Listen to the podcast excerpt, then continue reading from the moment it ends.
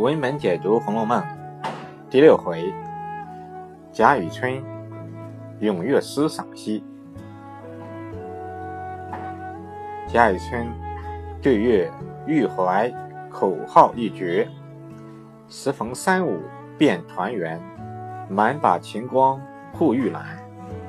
天上一轮才捧出，人间万姓仰头看。这是贾雨村的一首咏月诗。既然是咏月，自然就借月抒怀、托物言志之意。贾雨村这首咏月诗和他那首爱情诗都属于同一中秋之夜，只是那首爱情诗借月，表达的是对侥幸的思念之情，以及对婚姻难救的一个感慨；而这首咏月诗，则贾雨村受甄士隐所邀。二人要征服小酌，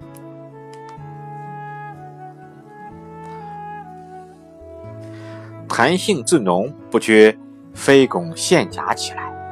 贾雨村见明月一轮，乘着酒兴，狂心不禁，口赞了此诗。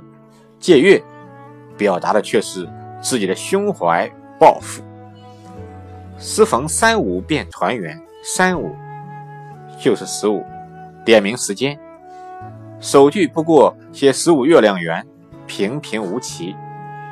满把晴光覆玉兰，晴光即是月光，满把晴光不过是吉言月光皎洁充盈，月光如水，静静地倾泻于天地之间，天地间万物无不沐浴在皎洁的月光里。作者由面到点，写玉石栏杆也沐浴在。皎洁的月光里，更显光亮。一个“护”字，把月光人格化，仿佛月光是慈母之手在轻轻抚摸玉石栏杆。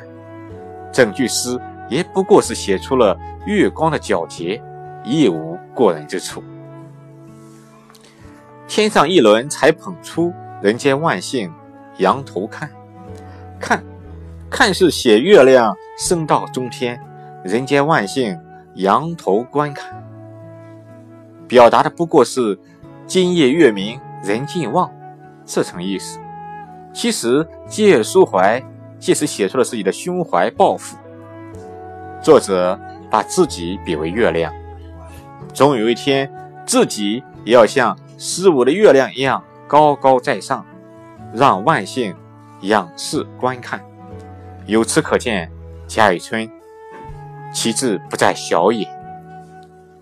甄士隐听完贾雨村所诵诗句之后，即举酒以贺，说贾雨村必非久居人下者，所引之句已现出飞腾之兆，不日可接履云泥之上矣。